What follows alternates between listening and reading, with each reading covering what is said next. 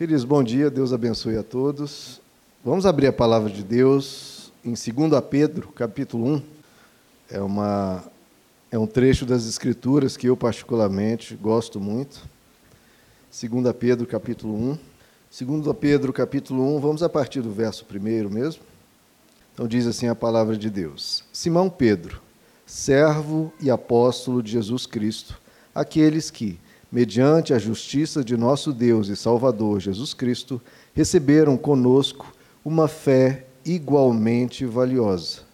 Graça e paz lhe sejam multiplicadas pelo pleno conhecimento de Deus e de Jesus, o nosso Senhor.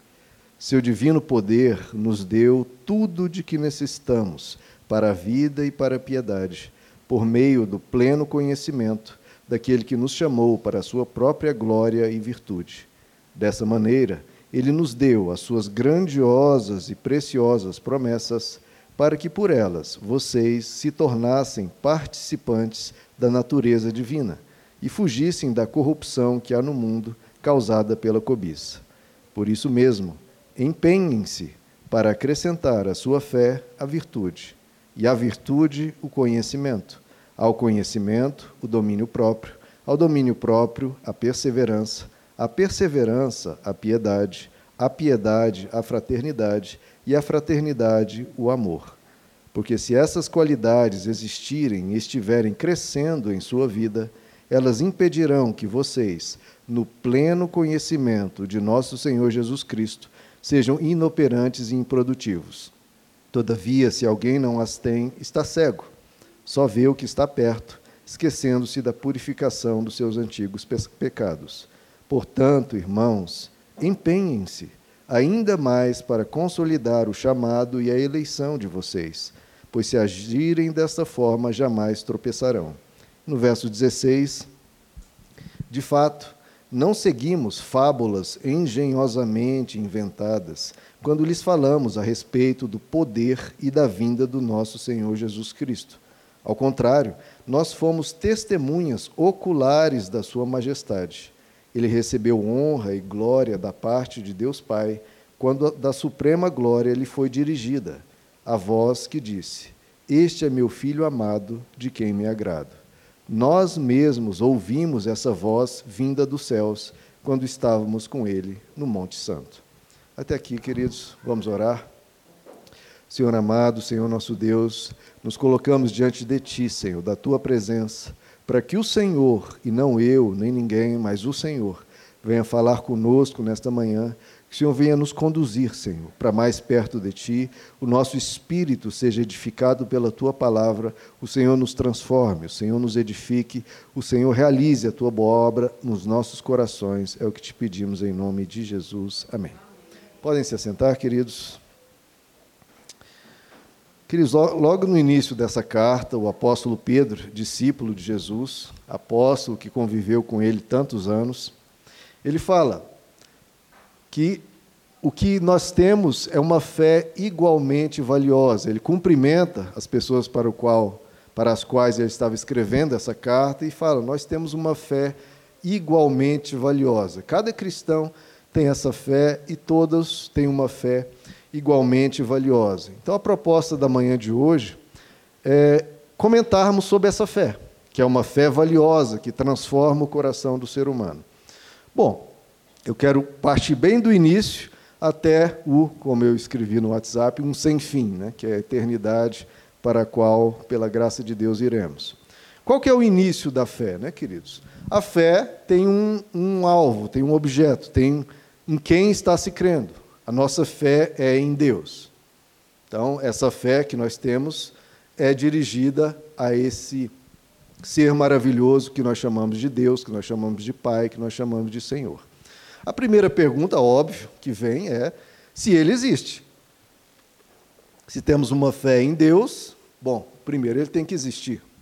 E aí muitos vão dizer, né, aqueles que não creem, ah, não dá para saber. Ou ah, são teorias, ou é uma ideia bonita, uma ideia bonita que a gente não tem muita certeza, fica aquela coisa meio nebulosa. Não é isso que o Evangelho ensina, queridos.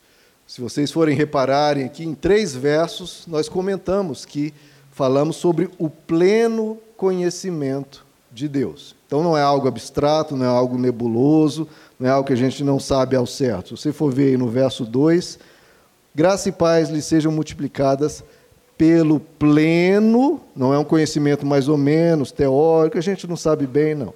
Pelo pleno conhecimento de Deus e de Jesus, o nosso Senhor. No verso 3, ele repete: Seu divino poder nos deu tudo o que necessitamos para a vida e para a piedade, por meio do pleno conhecimento daquele que nos chamou.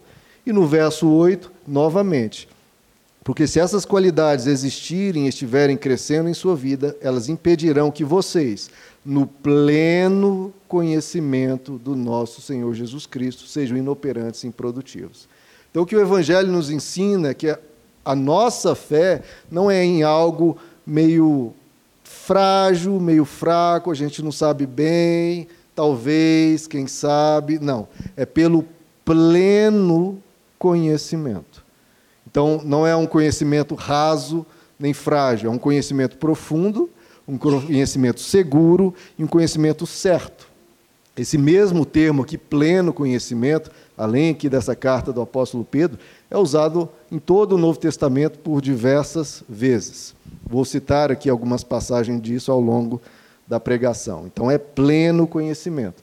O termo grego aqui, queridos, é epignosis. Lembrando, o Novo Testamento foi escrito em grego, não em português, não em inglês. Em grego. O termo que ele usa para pleno conhecimento é epignosis. Gnose, conhecimento, e epi é contato. É algo que você esteve lá. Então, o termo aqui é um conhecimento através de um contato direto. Você presenciou, você teve esse conhecimento em primeira mão. Não foi alguém que te disse como foi, ou um terceiro falando, olha. Não, é um conhecimento experimental que a pessoa teve. Não é que alguém falou sobre isso, a própria pessoa teve. Então, primeira coisa, nós temos provas da existência de Deus? Provas contundentes, cabais, definitivas? Não. Não há uma prova lógica absoluta. Há evidências e há argumentos, abundantes até, mostrando ser muito mais lógico, racional e muito mais sensato você crer na existência de Deus do que não crer. Isso eu estou falando de provas lógicas. Eu tenho uma pregação, está lá no YouTube, que eu coloquei o, título de Diz o tolo em seu coração, Deus não existe. Está lá no Salmo 10, no Salmo 14, né?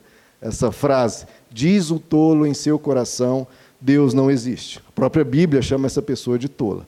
E mostrei lá nessa pregação, tenho sete argumentos lógicos e citei que ainda há outros oito. Então há pelo menos 15 argumentos, bem pelo menos, são, são muito mais, mas pelo menos 15 argumentos lógicos provando, mostrando, né, é, com evidências, a existência de Deus. Mas não há prova lógica absoluta.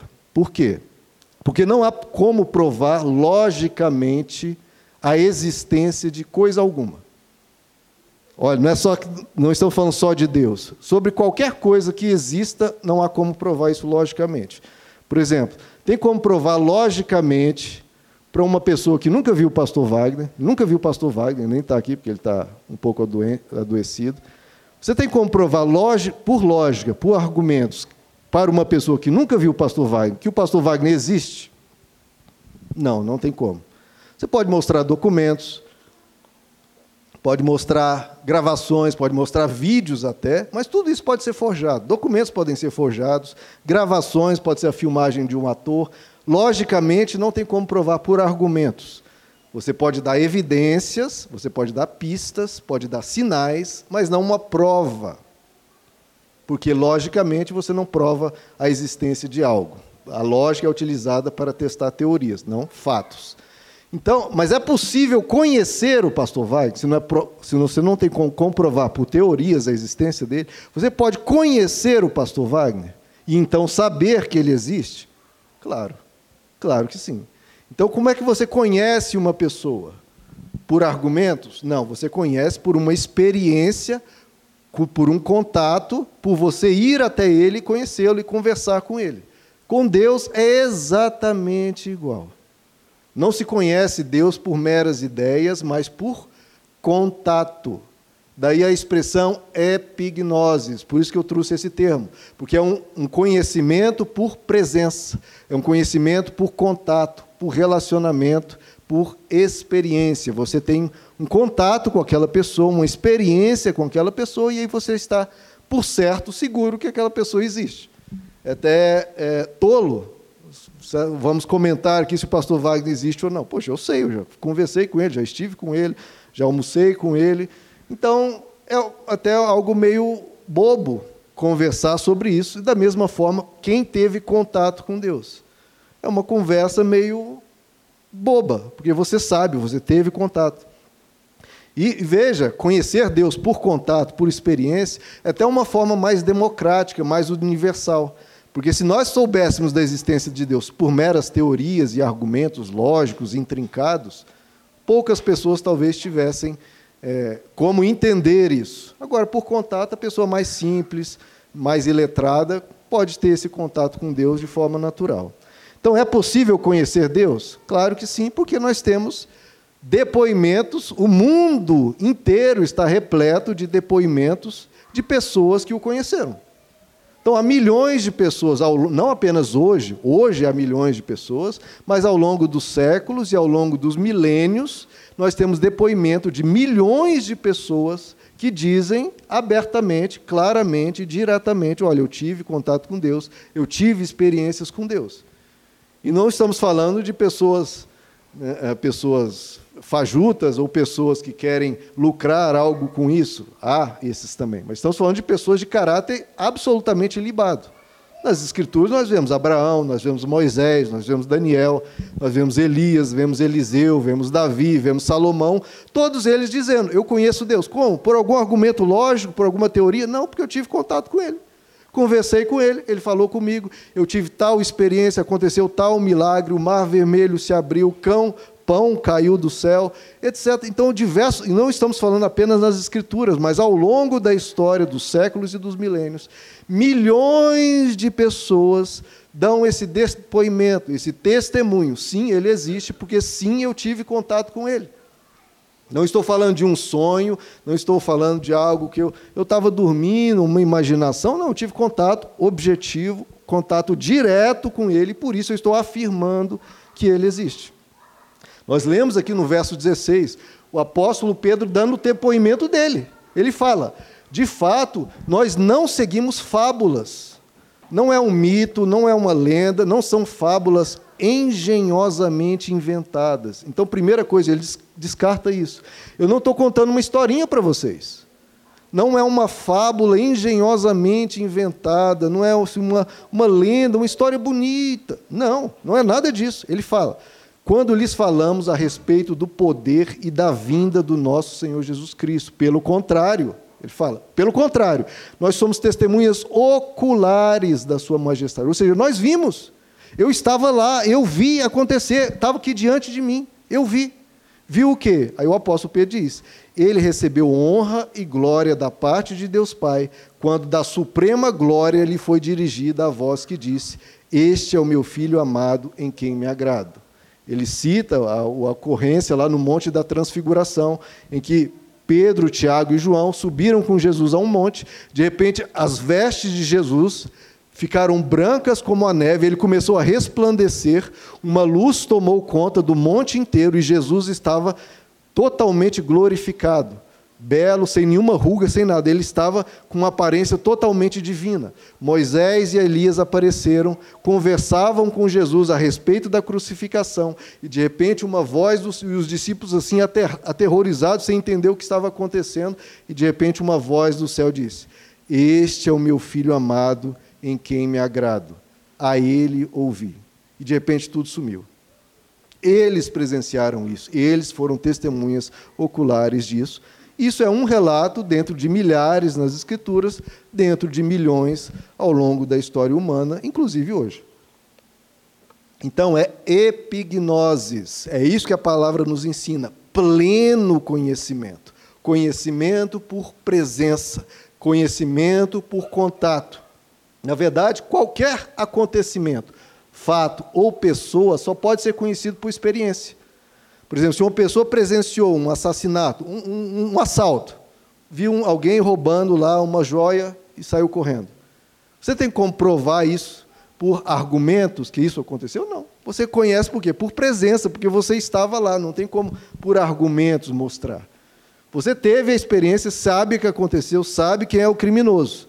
Agora, as outras pessoas ou acreditam no seu testemunho ou vão continuar imaginando, vendo, pensando quem é que pode ter sido, quem é que não pode ter sido. Mas o testemunho é a única forma de dizer o que aconteceu. O que e Deus é uma pessoa.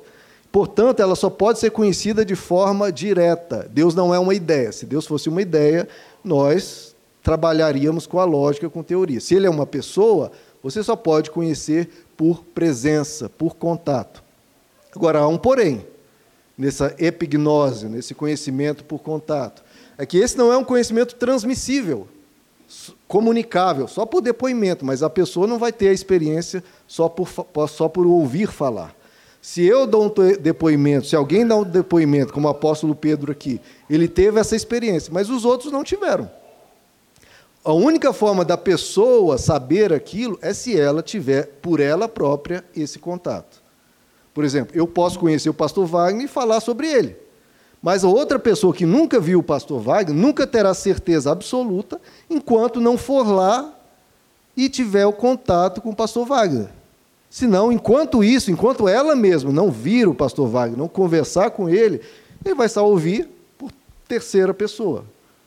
não vai ter uma certeza. Ou seja, a pessoa, para saber mesmo, para conhecer, ela vai ter que ter essa experiência. Ela vai ter que ter essa experiência. No mais, ela vai estar só ouvindo depoimentos e testemunhos, mas o melhor é ela mesma ter essa experiência. Então veja só, essa conversa cômoda né, que os céticos, os ateus têm. Ah, me prove a existência de Deus. Primeiro, não faz sentido, como já falamos. Não há como provar uma pessoa, pastor Wagner não tem como provar, nem acontecimentos, nem fatos. É necessário ela experimentar por ela mesma. Então não é, ah, me prove. Não, vai experimentar, vai conhecer. E também, então é responsabilidade dela, dela buscar a Deus. Porque geralmente as pessoas tratam como se a responsabilidade fosse do cristão ou de Deus. Ah, se vira aí para me mostrar a Deus. Não, meu irmão, vá você buscar. É responsabilidade sua conhecer a Deus. É responsabilidade sua ter o, a experiência, o contato. Porque às vezes as pessoas tratam assim: ah, Deus, você me quer? Então me mostre, se mostre a mim. E isso, primeiro, é uma atitude um pouco arrogante, porque pessoa, Deus não precisa da pessoa. Ah, Deus se mostre, você me quer, então se mostre. Não. Deus não precisa daquela pessoa. Quem precisa de quem aí nessa história? É a pessoa que precisa de Deus. Então, a pessoa que vai atrás. E convenhamos, queridos, tudo que existe, toda a vida que existe no universo, nós estamos vendo a natureza, estamos vendo a beleza que existe, estamos desfrutando de bem-estar, estamos desfrutando da nossa consciência, isso já é mais do que um estímulo para a pessoa investigar. De onde vem tudo isso? De onde vem a natureza? De onde vem o universo? De onde vêm criaturas inteligentes? Nós perdemos a noção de quão inimaginável é isso. Você ser um ser inteligente, está cercado por seres inteligentes, seres que pensam. Meu Deus, como é que existe uma coisa dessa? Da onde que veio isso? Pessoas que pensam, pessoas que têm consciência, sabem dizer eu. Isso é um milagre gigantesco que a gente não nota porque estamos acostumados. E a pessoa diante disso, ela tem que se, se parar e pensar, pera, da onde vem tudo isso? Da onde eu vim? Eu preciso buscar, eu preciso compreender, eu preciso ter essa, essa experiência que milhões de pessoas estão dizendo que tiveram, que o encontraram. E é uma experiência que está disponível para todos, porque o próprio Deus diz: buscais e me achareis quando me buscarem de todo o coração. Buscais e me achareis quando me buscarem de todo o coração. Então, querido, primeira coisa, quem teve o conhecimento de Deus, esse pleno conhecimento, não tem que se sentir encurralado quando um cético, quando um ateu pergunta: Ah, então me dá uma prova da existência de Deus. Não, você não tem que se sentir encurralado. A pessoa que está se fazendo de inteligente, de racional, na verdade ele é um desconhecedor. Porque ele não teve a experiência. Ele está falando que não. Na verdade, está dizendo que ele não sabe o que você sabe. Como se a pessoa dissesse: Ah, não existe carro elétrico. Ele está dizendo isso porque nunca viu. Quem já viu o carro elétrico, não. Claro que existe. Eu vi. Agora, porque a pessoa não teve a experiência, não teve o contato, ela está afirmando algo a partir da sua ignorância, a partir de algo que não sabe, algo que às vezes um, um lavrador simples que nunca estudou, nunca entrou numa, numa escola, não sabe ler, não sabe escrever, às vezes ele teve esse contato, sabe mais do que alguém que teve um PhD em filosofia, em, em qualquer ciência humana. Esse aqui sabe mais porque teve o contato, o outro não teve o contato. Basta a pessoa ter uma única experiência para ela já saber mais do que aquele que com diplomas, com teorias, com conhecimento. E esse que teve uma única experiência, ele sabe por certo. De novo, é um pleno conhecimento. É uma epignose. Ele tem um conhecimento seguro, certo e totalmente comprovado, porque ele viu, ele teve o contato. Então ele está seguro no que ele crê. É um, de novo, pleno conhecimento, conhecimento por experiência.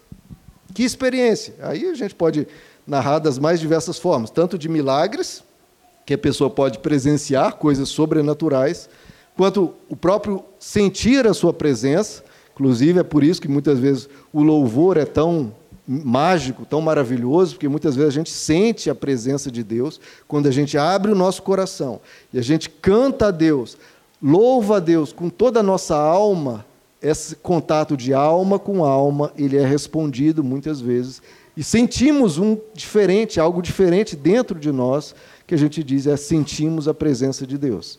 Nós podemos ouvir a voz de Deus, é outra experiência, seja uma voz audível, seja uma voz no nosso interior, no nosso espírito. Nós podemos ver algo ou perceber uma ação direta dele.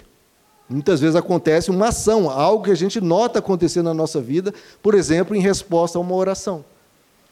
Esse é um exemplo que eu já citei aqui várias vezes e gosto dele porque é bem ilustrativo.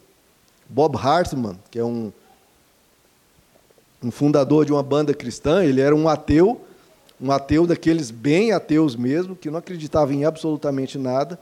Só que de repente na vida dele ele passou por uma situação trágica e ele falou: Eu não tenho como resolver isso, minha vida acabou, estou perdido, estou nessa situação dramática. Eu não tenho a quem recorrer, não tenho, eu, eu de mim mesmo não consigo resolver isso, porque isso é muito maior do que as minhas possibilidades. Ele falou: Bom, Deus não existe, mas o que, que custa? Né? Minha vida aqui está tá em ruínas mesmo, o que, que custa? E ele orou, fez uma oração: Ó oh, Deus, se você existe aí, está me ouvindo, ou você está dormindo, você está tudo bem aí, Bom, se você existe, resolve essa para mim, quebra esse galho, vamos ver se você existe mesmo. E uma semana depois, aquele problema gigantesco estava resolvido. E o que, que ele pensou? Claro, ah, foi coincidência. Se eu não tivesse feito a oração, o problema teria se resolvido em uma semana da mesma forma. Eu que caí na, na inocência, na burrice de fazer essa oração. Não devia ter feito, não devia ter feito. Para quê? Ó, se resolveu. Estava desesperado, coitado, estava agoniado fiz essa oração. Tá bom. Um tempo depois, uma outra situação desse mesmo tipo aconteceu. E ele falou: não, não vou orar, não. Deixa eu tentar resolver. Tentava, tentava, e a coisa só patinando, o problema só aumentando. Até que uma hora ele falou: não, não, não, pera, pera, pera. Está difícil, eu não estou conseguindo resolver. Vamos, vamos fazer aquela oraçãozinha? Vai, vai que dá certo de novo. Aí ele fez a oração: ó oh, Deus, se você existe, resolve para mim. Uma semana depois, de novo, aquele problema gigantesco que ele já havia tentado de tudo que é jeito resolver, estava resolvido. Ele falou: não, eu sou um ser racional, eu sou um ser inteligente do século, século da modernidade, eu não vou acreditar nisso. Foi coincidência de novo, claro, de novo. Só que isso foi se repetindo. E lá pela sétima vez aconteceu de novo um problema gigantesco e ele orou e de novo o negócio se resolveu. E ele falou: não, espera aí. Eu estou sendo mais irracional em não crer em Deus do que em crer. Porque eu estou vendo um negócio aqui acontecer diante de mim. Eu estou vendo um negócio acontecer. Então, para eu não crer, tem até essa frase que eu achei engraçada. Para eu não crer, exige mais fé para não crer do que para crer. Eu estou sendo irracional em não crer se eu estou vendo a coisa acontecer diante de mim. E aí ele creu, e aí se deslanchou e fundou depois a banda chamada Petra, uma banda que mudou, me, me, me ensinou muito de Deus. Eu tive muitas é uma banda maravilhosa, 30 anos de, de, de banda de, de louvores e músicas maravilhosas, tudo vindo do Bob Hartman, que teve essa experiência. E para não falar só dessas, por exemplo, comigo, comigo, só para citar, só para ilustrar, nesses poucos meses agora atrás, aconteceram dois fatos que eu vejo a coisa acontecendo diante de mim. Acontece e vou fazer o quê? Está ali, eu estou vendo. Ué. Por exemplo, eu estava com Covid, eu peguei o Covid, dei o teste positivo cinco dias antes de eu viajar. Tinha marcado as férias, uma viagem grande. Já, a gente já tinha pensado, bom, vai minha esposa, os filhos e minha sogra na frente, eu vou depois quando o teste dá negativo. Mas aí vou fazer o teste um dia antes da viagem. Se der positivo, não vou poder viajar.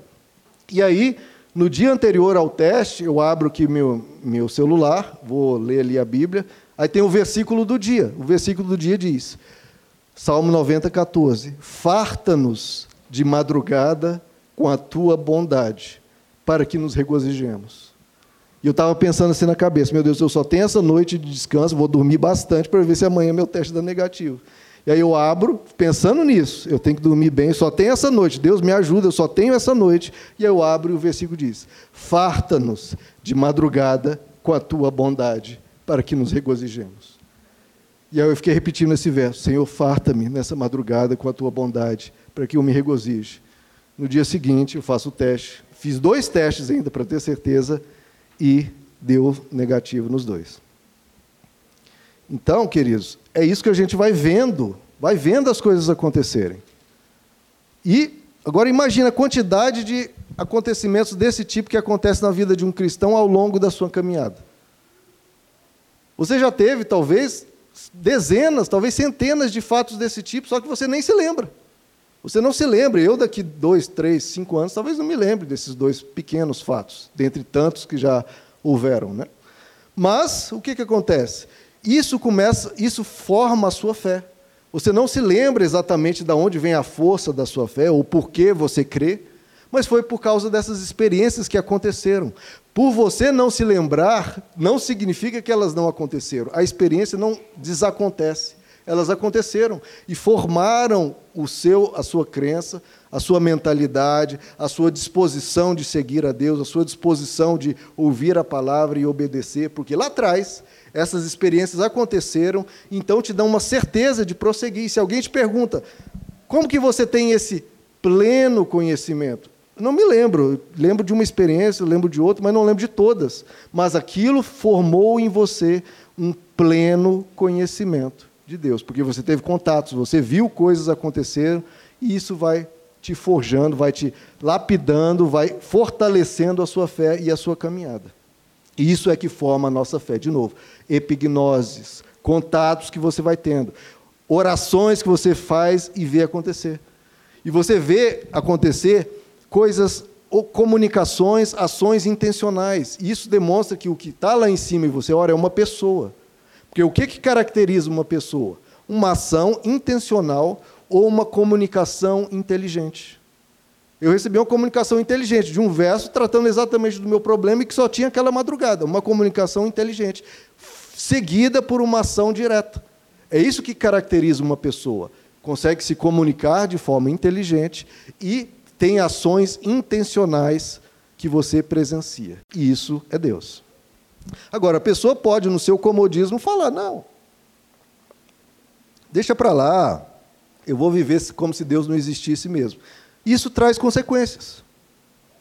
Ah, eu sei, eu não sei, então deixa para lá. Só que isso traz consequências, porque a pessoa continua vivendo, certo? Ela fala: não, eu não sei, deixa quieto. Mas ela continua vivendo, então ela vai continuar vivendo como? supondo que Deus talvez não exista. E ela, depois de 10 anos, pode acabar descobrindo, por, de novo, por uma epignose, por um contato direto, por uma experiência como do Bob Hartman aqui, depois de 10 anos ela pode, ah, meu Deus, Deus existe. E esses 10 anos que ficou para trás, que ela acabou de, ah, deixa para lá, ela viveu esses 10 anos sem essa consciência, sem esse conhecimento de que Deus existe. E isso, claro, muda a vida dela. Porque por esses dez anos ela se privou de conhecer Deus e ela poderia ter caminhado esses dez anos com Deus, ter desfrutado da companhia, da proteção, da presença dele, da orientação dele. Se a pessoa simplesmente, ah, não, deixa para lá, deixa para lá, mas você continua vivendo e você vai se privar de algo que te traria um grande benefício. E se ela nunca vir a crer porque ela não busca, de novo, porque Deus você não conhece de uma forma laboratorial. Ah, Deus, vamos fazer um teste. Vamos fazer um teste se você existe. Não, Deus não se submete a isso. De novo, é um conhecimento por contato, por presença. É alma falando com alma. Deus não se submete a esse tipo de teste. É você se quebrantar, é você buscar de todo o coração, você se responsabilizando por, por isso, né? cobrando de Deus ou cobrando de um terceiro. Não, isso é responsabilidade sua, é uma investigação sua. Porque se a pessoa não tiver essa fé, quem vai ser prejudicado é ela. Né? Azar o dela, entre aspas. Se ela não buscar, se ela não desejar isso. Agora, se ela buscar de todo o coração, como a palavra nos promete, ela vai ter esse contato, vai ter essa experiência e vai poder conhecer por pleno conhecimento, por contato direto, por epignoses, conhecer Deus e, a partir disso, a vida muda. A partir disso, a vida muda. Porque veja só, se a pessoa decide viver como se Deus não existisse, primeiro, isso pode ter um impacto negativo. Que impacto negativo? Se Deus não existe, vou fazer o que eu quiser, eu posso roubar, eu posso mentir, eu posso enganar as pessoas, eu posso fazer, posso trair, posso fazer mil coisas erradas. Deus não existe mesmo. Ele não está sabendo, não, tá um, não há um juiz para me julgar sobre essas minhas atitudes. Eu faço o que eu quero e não estou nem aí. Não estou nem aí. Faço mesmo mal porque eu estou pensando em mim. Eu primeiro e todo mundo que se lasque eu vou passar por cima, eu vou tratar mal, eu vou ofender, eu vou mentir, eu vou fazer todos esses males porque Deus não existe, eu não estou nem aí. Vou fazer, dá licença. E sai de baixo porque eu estou passando. Então, se Deus não existe, a pessoa pode cair nessa imoralidade, ou às vezes até amoralidade. A né? amoralidade quando a pessoa crê que não existe bem nem mal, não existe nada, então eu vou fazer mesmo e, e não estou nem aí. Ou então a pessoa pode cair em outro problema, outro impacto negativo, que é um vazio existencial. Que é, nós não viemos do nada, nós vamos para o nada, essa vida é curta, tudo vai acabar, daqui a pouco tudo desapareceu, então para que viver? Qual o valor da vida? Eu sou só um animal, sou um, um, um, uma barata que pensa, mas daqui a pouco eu morri, daqui a pouco acabou. Um vazio existencial. Isso se a pessoa não crer em Deus. E pode deixar de ter um impacto positivo, que é ter essa fé igualmente valiosa, que comentamos aqui. Uma fé igualmente valiosa, que nos conduz a ser participantes da natureza divina. Então, coloquei aqui a questão do pleno conhecimento. Primeiro ponto desse trecho que nós lemos. Esse pleno conhecimento, aí o apóstolo Pedro vai para essa fé igualmente valiosa. É o quê? Pleno conhecimento de Deus. E esse pleno conhecimento de Deus nos leva a quê? Aí ele fala: a sermos participantes da natureza divina. Então você tem uma experiência com Deus. Você tem um contato com o divino, você passa a ter pleno conhecimento, a saber de coração que Deus existe. O que que isso vai gerar na sua vida? Bom, quem crê, quem realmente crê realmente que Deus existe, quem sabe disso, quem crê isso com todo o coração, então automaticamente, o que, que acontece na vida da pessoa? Automaticamente e imediatamente ela vai começar a querer e buscar ser uma pessoa boa, ser uma pessoa melhor. Ela teve um impacto, meu Deus, Deus existe. Ele falou comigo, eu vi uma ação direta dele, eu vi um milagre, ou eu senti a presença dele, ouvi algo, enfim, senti algo, tive uma experiência com ele. Deus existe.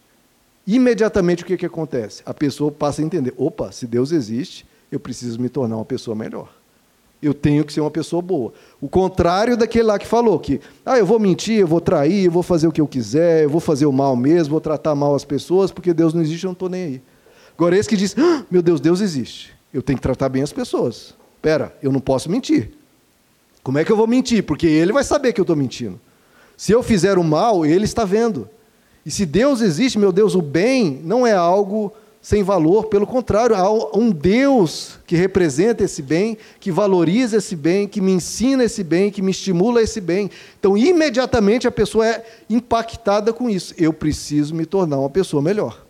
Se Deus é o supremo bem, se Ele é a bondade infinita, então quem crê nele, crê de verdade, necessariamente tem que buscar ser uma pessoa melhor. Então imagine a importância disso, queridos. Imagine a importância disso. Com uma única crença, uma única crença, isso vai impulsionar a pessoa a ser melhor.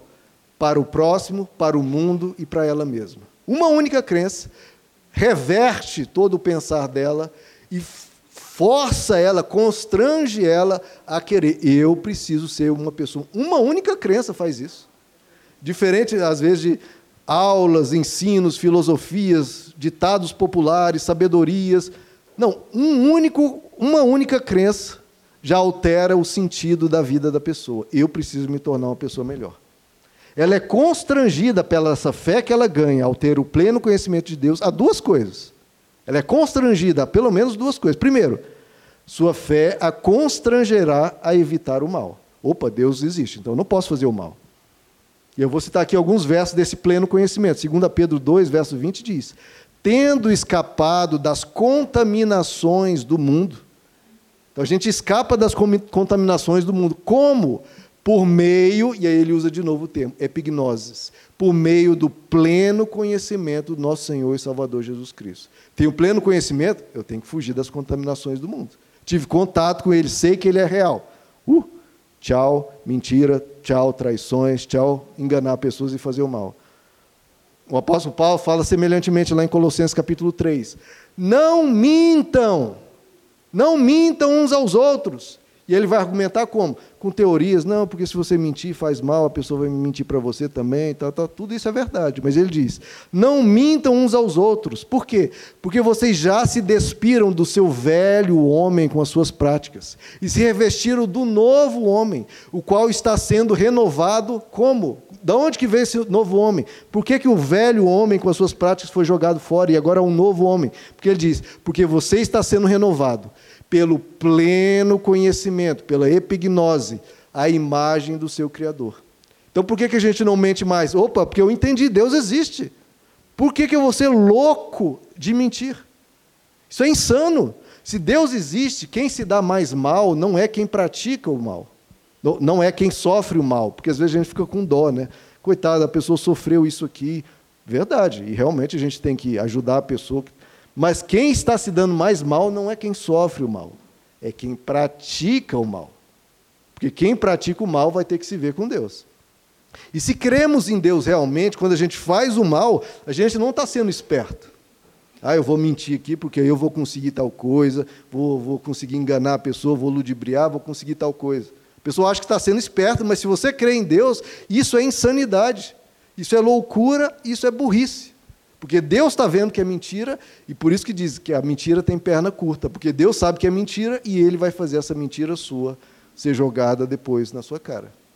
Porque ele sabe que é mentira e a mentira vai vir à tona. Porque há um ente supremo que não vai deixar que essa mentira se prolongue. Então, isso, primeiro, quem tem essa fé vai evitar praticar o mal, e segundo, óbvio, essa fé constrangerá a pessoa a praticar o bem que é o que o apóstolo Paulo diz a Tito. Ele diz: o pleno conhecimento, sempre esse termo, pleno conhecimento, epignosis, pleno conhecimento da verdade, nos conduz à piedade. Se a gente tem experiência, se a gente vai se enchendo de Deus, se fortalecendo de Deus e da Sua palavra, se a gente vai crendo cada vez mais, se a nossa vida espiritual vai se desenvolvendo, a gente cada vez mais vamos nos tornar pessoas melhores. Então a experiência com Deus nos chama a ser participantes da natureza divina. Você ter cada vez mais essa natureza de Deus dentro de você, se desenvolvendo e crescendo. Para isso a gente precisa se desenvolver espiritualmente, queridos. A gente precisa se fortalecer. É por isso que, por exemplo, a gente ora, por isso, por exemplo, que a gente lê a palavra, e por isso que a gente vem especialmente aqui à igreja, onde você vai receber um ensino mais didático, mais profundo, mais trabalhado, porque às vezes você lê esse trecho aqui de 2 Pedro 1 e não nota tudo isso que eu estou dizendo, mas está tudo ali. Epignoses, pleno conhecimento, que nos leva a ser participantes da natureza de Deus. Então, como é que você vai crescendo cada vez mais nessa fé? Como que você vai se tornando uma pessoa melhor a cada dia? Primeiro, se fortalecendo espiritualmente. Que a palavra de Deus diz que há uma, uma guerra entre a nossa natureza pecaminosa e o nosso ser espiritual. E não há melhor benefício para você mesmo, para você mesmo e para as pessoas ao seu redor do que você crescer espiritualmente. E qual o objetivo mais mais nobre do que esse? Eu quero crescer espiritualmente porque eu quero me tornar uma pessoa melhor, eu quero honrar mais a Deus, eu quero cuidar melhor das pessoas. Tudo isso é através do desenvolvimento espiritual. Porque o que é ser participante da natureza de Deus? É você se tornar mais parecido com Deus. Cada vez mais parecido com Deus. E cada ação sua, toda vez que você vai agir, se você vai crescendo espiritualmente, a sua ação vai sendo cada vez mais de acordo com Deus vai sendo cada vez mais uma ação divina. Deus pode agir através de você, porque você se abriu espiritualmente, cresceu e Deus pode atuar através de você para beneficiar as pessoas ao seu redor. Hoje você pode ser usado por Deus para fazer o bem. Hoje você pode ficar um pouquinho melhor se você decidir praticar o bem que você está conhecendo na palavra de Deus. Deus existe, ele me ensina caminhos bons, então eu vou praticar isso. E aí vamos para o terceiro tema aqui dessa passagem. Primeiro, pleno conhecimento de Deus, epignosis, que me leva a ser participante da natureza divina. Eu ser constrangido a evitar o mal e a praticar o bem. E como é que eu fortaleço me nessa prática, nesse exercício de ser participante da natureza divina? Ele usa duas vezes o termo empenhe-se. O apóstolo Pedro diz: então, se você tem essa fé, uma fé igualmente valiosa, você está participando da natureza divina, agora qual que é a sua missão? Empenhe-se. E aí ele diz, no texto belíssimo que eu acho, ali no verso 5, por isso, por isso, por causa desse pleno conhecimento, por causa de ser participante da natureza divina, por isso, empenhem-se ao quê? Para acrescentar a sua fé, ok, você tem essa fé, que veio através do pleno conhecimento. Eu tenho a fé, ok. É só nisso? Acabou por aí? Não. Ele diz: agora pense, a acrescentar a essa fé que você tem, acrescente a ela virtude. Primeira coisa, você tem que se tornar uma pessoa melhor, uma pessoa cheia de virtudes, bela por dentro. Você ser uma pessoa amorosa, uma pessoa gentil, uma pessoa amável, uma pessoa caridosa, uma pessoa cuidadosa, alguém que se importa, alguém que se faz o bem sempre, que está ajudando as pessoas. Acrescente a fé à virtude. E ele diz: a virtude, o conhecimento. Eu já tenho pleno conhecimento, eu tive contato com Deus. Mas tudo bem, mas a pessoa não conhece as Escrituras, tem diversas coisas que é falta sabedoria, falta discernimento, falta crescimento espiritual. Então, acrescente à sua fé e à sua virtude o conhecimento. Aprenda a palavra de Deus. Vá à igreja para você ouvir os ensinamentos, para você crescer. Tenha uma atitude humilde para com a vida. Não, eu não sei, não. Eu sei pouquíssimo de Deus. Eu falo isso para mim. Eu que medito nas Escrituras, eu que gravo áudios lá, em um verso, eu gravo lá áudio de 15 minutos explicando um verso, porque, e todo dia eu aprendo. Quando eu busco isso, e a gente tem que ter essa atitude humilde, eu preciso aprender mais de Deus, eu não sei quase nada, não, eu preciso aprender. Toda vez que eu abro as Escrituras e leio, meu Deus, faz aquele boom. Né? Ah, que coisa linda, que coisa maravilhosa que eu aprendi para a minha alma, que nutre o meu ser, nutre o meu espírito, me transforma, arranca coisas ruins, uma mentalidade que estava aqui, de repente jogada fora pela força do ensinamento da palavra. Então, acrescente, tem essa atitude humilde, eu preciso de Deus. Ah, eu vou ter que ir lá no domingo para a igreja. Né? Não, meu irmão, você vai lá para acrescentar a sua fé, conhecimento que nós temos pouquíssimo. Quanto e quanto a gente desfrutaria e aprenderia se a gente cada vez mais buscasse. Acrescente a sua fé e a sua virtude conhecimento. E ao conhecimento acrescente domínio próprio que é uma coisa que tanto falta hoje em dia. Hoje em dia as pessoas explodem com facilidade, saem xingando, saem gritando, aquela confusão. Por quê? Porque não estão se empenhando a acrescentar à sua fé o domínio próprio. Se você não se controla, você passa a destruir um monte de coisas que eram caras para você por causa de um destempero, por causa de uma loucura momentânea. Não seja assim. Tenha domínio próprio. Como que você consegue isso? Empenhando-se. Empenhe-se a acrescentar o domínio próprio, a perseverança. Você tem que ser uma pessoa que não desiste fácil das coisas, que não desiste fácil da fé, que não desiste fácil de ser uma pessoa boa, mesmo em momentos trágicos, não desistir da fé nem de ser uma pessoa boa. Eu perdi meu pai de forma trágica há três anos. Isso mudou o que na minha fé? Nada, porque eu não vou abandonar o meu Deus, eu não vou abandonar os meus valores, eu não vou deixar de ser uma pessoa boa porque é algo que eu não queria aconteceu. Não, a gente tem que ter perseverança. Temos que perseverar diante das dificuldades da vida que vêm e que virão e continuarão vindo.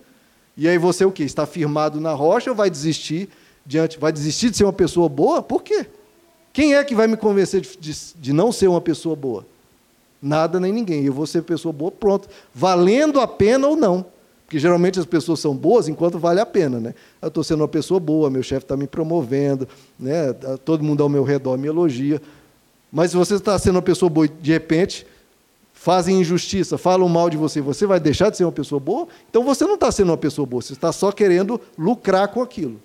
Agora, quem realmente é uma pessoa boa é valendo a pena ou não, eu vou ser uma pessoa boa até o fim. E é assim que se prova o nosso caráter, perseverança. E a perseverança, a piedade. Cada vez mais nos tornarmos pessoas boas. A piedade, a fraternidade, a fraternidade, o amor. Esse sim, o maior de todas as virtudes. O que mais precisamos acrescentar à nossa fé: amor. Tudo isso. Agora, essa é a missão do cristão, esse é o dia a dia do cristão. Nós temos que nos empenhar, acrescentar à nossa fé virtude, conhecimento, domínio próprio, perseverança, piedade, fraternidade e amor. É isso que Deus quer que as pessoas perguntem. Oh Deus, qual a vontade de Deus para a minha vida? Será que a vontade de Deus para a minha vida é fazer o curso tal na faculdade ou o curso tal? Será que Deus quer que eu seja engenheiro ou seja advogado? Ah, será que Deus quer que eu trabalhe na empresa tal ou na empresa tal? Será que Deus quer que eu more na cidade tal ou na cidade. Meu irmão, isso aí você escolhe, pelo amor de Deus. Viva a sua vida do jeito que você quiser. Se Deus tiver algo a te dizer a esse respeito, Ele, que é uma pessoa, vai te dizer. Você não precisa ficar perguntando, porque essas coisas são coisas tópicas, coisas que não interessam para Deus em geral, em geral. Em uma pessoa muito pontual, talvez ele queira, ah, não, eu preciso de você nessa. Aí ele te diz. Mas em geral, Deus não está muito preocupado com isso. O que, é que ele está preocupado? Que é o que ele fala, empenhe-se. Ele não fala, empenhe-se em descobrir onde que eu quero que você trabalhe. Empenhe-se em descobrir qual o curso que você... Não está nada escrito disso. É uma coisa que não tem nada a ver com as escrituras e foi colocado na mente das pessoas. Qual que é a vontade de Deus para a sua vida? É empenhe-se.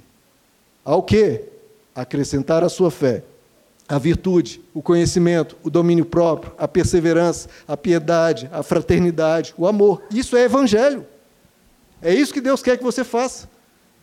E um verso que, de novo, um verso mais adiante, que ele também usa o termo empenhe-se, ele diz: empenhe-se ainda mais para consolidar o chamado e a eleição de vocês.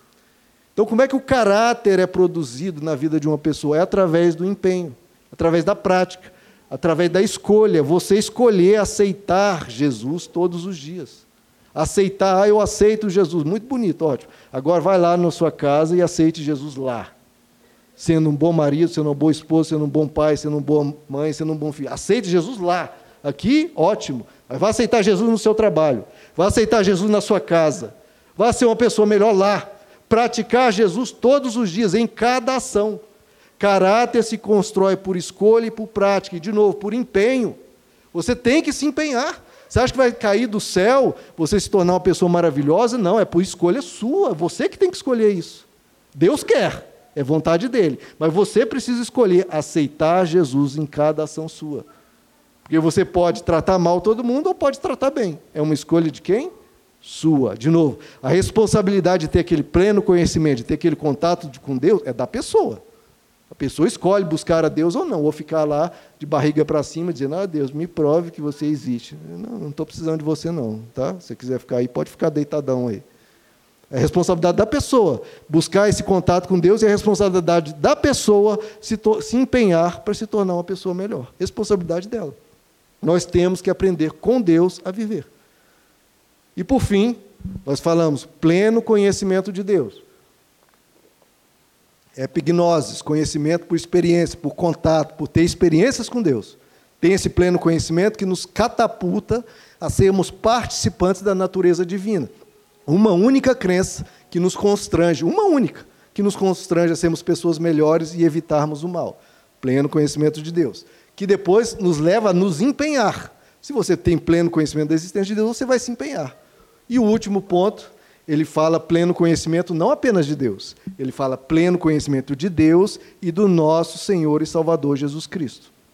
Então, esse é o segundo, o último, quarto ponto. Nós temos que ter um pleno conhecimento de Jesus. Porque é Jesus que nos revela Deus, como o apóstolo Paulo diz em Colossenses 2. A fim de esforço-me para que eles alcancem toda a riqueza do pleno entendimento, a fim de conhecerem plenamente, epignoses, o mistério de Deus, a saber, Cristo. Porque é Jesus que nos revela Deus plenamente. Jesus nos mostra Deus vivendo no meio das pessoas. Jesus nos mostra Deus lidando com os problemas do dia a dia. Então a nossa fé, primeiro, está baseada em um acontecimento histórico. Deus veio na figura de Jesus e se mostrou a nós, nos mostrou o caráter de Deus. Vemos em Jesus a reunião de todas as virtudes. Nós estamos falando aqui de virtude. Em Jesus a gente vê todas as virtudes. Quer ser uma pessoa melhor? Olhe para Jesus e viva como Jesus vivia. Porque veja só, todas as virtudes em Deus, a gente olha para Deus, Deus é bom, Deus é misericordioso, Deus é paz, Deus é amor. Ah, mas para Deus ser assim é fácil. É, ele é todo poderoso, está lá no céu, ele não sofre, ele não tem tentação. É fácil relativizar as virtudes. Eu queria ver Deus aqui, ó, nesse chão sujo, em meio à tentação, em meio a sofrimento, em meio à mentira, em meio à traição. Ser Deus lá no céu, ser virtuoso, ser uma pessoa boa lá no céu é fácil. Quero ver aqui, ó. Quero ver aqui sofrendo, passando fome, sede. Aí que eu quero ver Deus ser bom. O que, que Deus fez? Veio.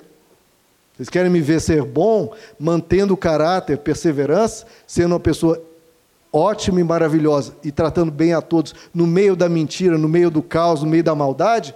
Deixa comigo, eu vou e vou mostrar a vocês. E Jesus veio. Ele veio em figura humana, trabalhou, teve que trabalhar, um trabalho árduo, teve privações, se cansou, teve sede e depois sofreu brutalmente até a morte. E ele não abriu por um segundo que seja mão das suas virtudes. Não abriu mão do seu caráter, mesmo em face da maior injustiça e da maior dor. A gente espera que ninguém que morra crucificado. Jesus morreu crucificado, que é uma dor que não dá nem para imaginar. E ainda assim não abriu mão do caráter. Na cruz, em vez de estar xingando todo mundo, a gente xinga as pessoas por qualquer coisa, né? A pessoa pisa no nosso pé, a gente já está logo ofendendo, tratando mal, esbarrou, você não olha por onde anda, seu imbecil, não sei o quê. Jesus, na cruz, ele não estava ofendendo ninguém, ele estava fazendo o quê? Pai, perdoa-lhes, porque eles não sabem o que fazem. Na cruz, ele exercia, no meio da máxima dor e injustiça, ele estava vivendo as suas virtudes. Então ele não abriu mão, ele se humilhou, foi obediente até a morte, morte de cruz, e nos amou até o fim. Então em Jesus nós vemos as virtudes ao máximo diante da situação mais terrível e injusta. E ele escolheu servir, queridos. Que eu acho isso maravilhoso. Escolheu servir e dar a vida para resgatar pecadores. Isso que eu acho mais espetacular. Deus, ele é sublime, sublime e ao mesmo tempo humilde. Ele é gigantesco, grandioso, espetacular. E ao mesmo tempo ele é servo. Olha que coisa maravilhosa, queridos. Olha que coisa maravilhosa. Deus, Jesus merece ser servido não apenas pela sua grandiosidade e suas virtudes, mas principalmente porque ele foi quem mais serviu. É por isso que ele merece ser servido, porque ele mais serviu, ele que mais serve. Ele criou todo o universo, isso é serviço, ele está nos servindo, nos criando. Ele criou todo o universo, ele sustenta todo o universo, mantém tudo existindo. Ele nos purifica dos nossos pecados, pagando com sangue para nos purificar de toda culpa. Ele vai recriar o universo, novos céus e nova terra. Ele nos dará a vida eterna. Tudo isso Deus nos servindo, tudo isso Deus fazendo coisas por nós, para nós. Ele serve. E é tão espetacular isso, o Deus que, na verdade, né, poderia cobrar que todo mundo servisse dele, todo mundo se prostrasse, aquela coisa de um rei né, soberano. Não, ele está servindo todo mundo. E olha que coisa maravilhosa, uma coisa, um verso que eu acho espetacular e assim quase inacreditável. Lucas 12, verso 37, olha o que, que diz: Felizes os servos cujo Senhor os encontrar vigiando quando voltar. Eu lhes afirmo que ele se vestirá, olha o que está dizendo Deus, eu lhes afirmo que ele se vestirá para servir, fará que se reclinem à mesa e virá servi-los. Jesus diz que quando ele voltar, levará os seus para a glória, ele se vestirá como servo, se vestirá como empregado para servir, fará que nós todos nos reclinemos à mesa e ele vai vir nos servir. Lucas 12, 37. É até difícil, porque a gente pensa, não, Jesus serviu aqui na terra, né? mas agora no céu a gente que vai servir a Ele, a gente vai ficar lá prostrado diante dele, glorificando, ó oh, Deus maravilhoso, vou nem olhar para você que o Senhor é digno de toda honra. Não, diz que ele vai botar a gente na mesa, vai botar uma roupa de empregado e vai nos servir. Que loucura é essa? Da onde que vem uma coisa? Qual a lógica disso? A gente pensa um ser supremo, soberano, o rei de todo o universo. Qual que é a lógica disso? Irmãos, porque o amor serve. Se ele é puro amor, se ele é o Deus do amor, o amor serve. Então veja só, em Deus a gente encontra todas as virtudes no seu máximo, mesmo em ambiente hostil e degradante, e são virtudes repletas de amor e de serviço. Que mais que a gente pode pedir que o Deus seja. E até inconcebível isso, né? não é nem humano isso. Porque nós, quando pensamos em um Deus, né, se a gente fosse Deus, a gente ia mandar todo mundo fazer tudo e tal. Ia... Agora, Deus não. Ele usa o poder dele para servir, mesmo diante da injustiça e de um ambiente hostil. Então, isso que é Evangelho. Um Deus que é cheio de virtudes, um Deus que, mesmo em ambiente hostil, mantém as suas virtudes, um Deus que serve, um Deus que ama. Essa é a história de Deus. Estou apresentando o Evangelho para vocês, do início, desde o início de crer em Deus até o sem fim, até a eternidade, em que nessa reciprocidade do amor, Ele nos serve e nós vamos servir a Ele também. Isso é o amor, é um servindo o outro. O marido serve a esposa, a esposa serve o marido. O pai serve os filhos, sustentando, dando educação, os filhos servem aos pais. Isso é sempre a rotina do amor, um servindo o outro, não é disputa por poder que na disputa do poder ambos se destroem, né? ambos entram em rixa, entram em conflito. O verdadeiro amor é um servindo o outro, nessa reciprocidade que torna toda a relação linda e que deixa todo mundo sendo servido e todo mundo servindo. Essa é a história de Deus. Ele amou-nos para nos criar, ele nos ama para nos dar a vida a todos nós, ele nos ama para nos dar a vida eterna, ele nos ama para ter um relacionamento próximo conosco, ele nos ama para ter uma epignose, para que nós tenhamos contato com ele. E qual que é essa é a história de Deus? E qual que é a sua história? Você vive essa fé, você vive esse pleno conhecimento, tem buscado ser mais participante da natureza de Deus, tem se empenhado a acrescentar a sua fé, a virtude, o domínio próprio, o amor, a fraternidade, a perseverança, o conhecimento. Você está escrevendo sua história. Você está vivo, você está escrevendo a sua história. A Bíblia diz que tem um livro da vida que todos nós estamos escrevendo. E nós temos uma nuvem de testemunha lá no céu e Deus que estamos vendo, que estão vendo que nós estamos escrevendo no nosso livro. Deus escreveu um livro belíssimo. Agora você está escrevendo um livro, na verdade, o livro da sua vida, o livro da sua vida. E o que que você tem escrito? Deus nos chama a escrever uma história bela, uma, uma história de amor, uma história de serviço, uma história de sacrifício, uma história de persistência, de perseverança na prática do bem. No fim da sua vida, quando você fechar os olhos, um livro vai estar finalizando, botando um ponto final do último capítulo, dizendo fim. O que que você vai ter escrito?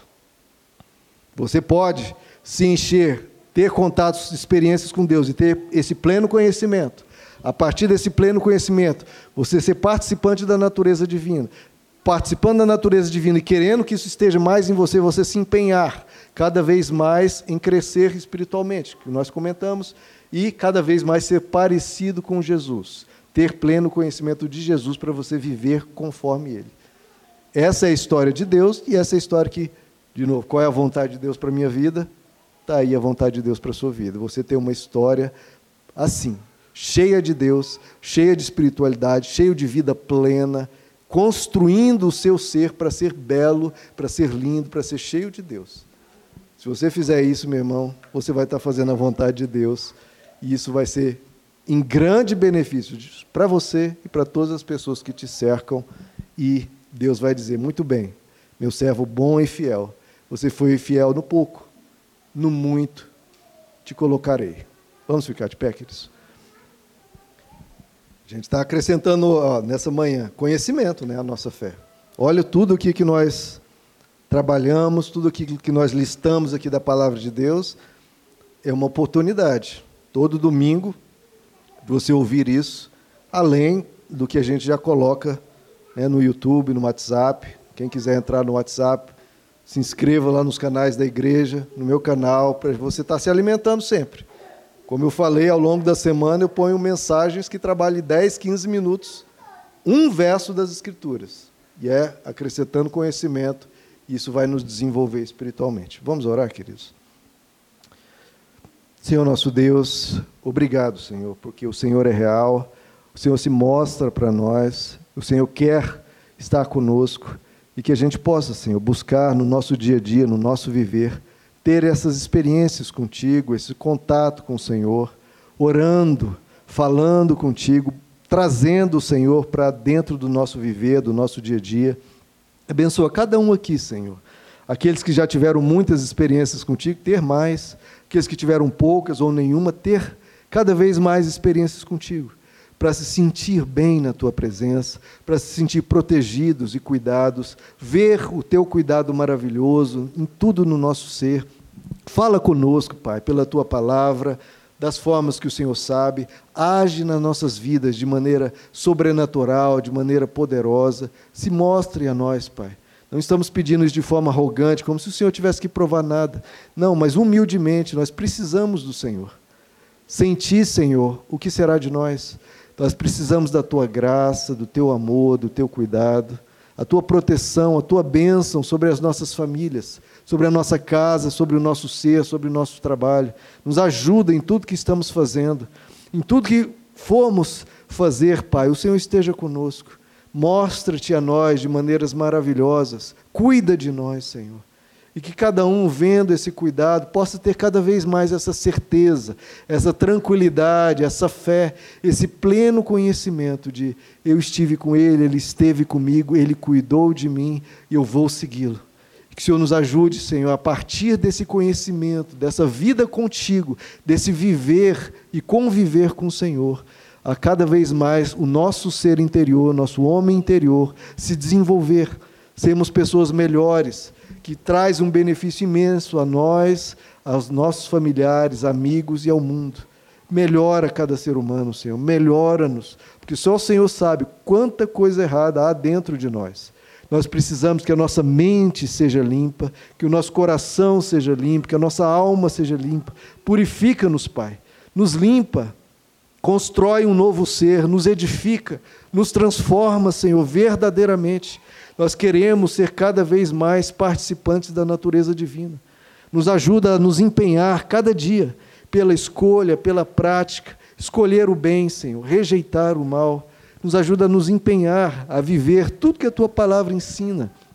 Nos ajuda a ter, sermos pessoas mais piedosas, mais perseverantes, com mais domínio próprio, pessoas mais fraternas, mais amorosas. Trabalhe isso em nós, Pai. Só o Senhor sabe o imenso trabalho que o Senhor tem à frente. Nos ajuda a te ajudar nisso, a nos empenhar e que Cristo seja formado em nós, Pai, cada vez mais, como a tua palavra diz, que todas as coisas cooperam para o bem, para sermos conforme a imagem do seu Filho. Trabalha essa imagem em nós, Senhor, nos edifica. Nós pedimos pela tua graça, pedimos pela tua misericórdia, pelo teu perdão, pela tua vida em nós. Abençoa todos aqui, Senhor, com mais de ti, mais de ti. Nós te pedimos em nome de Jesus. Amém. Amém, queridos. Glória a Deus.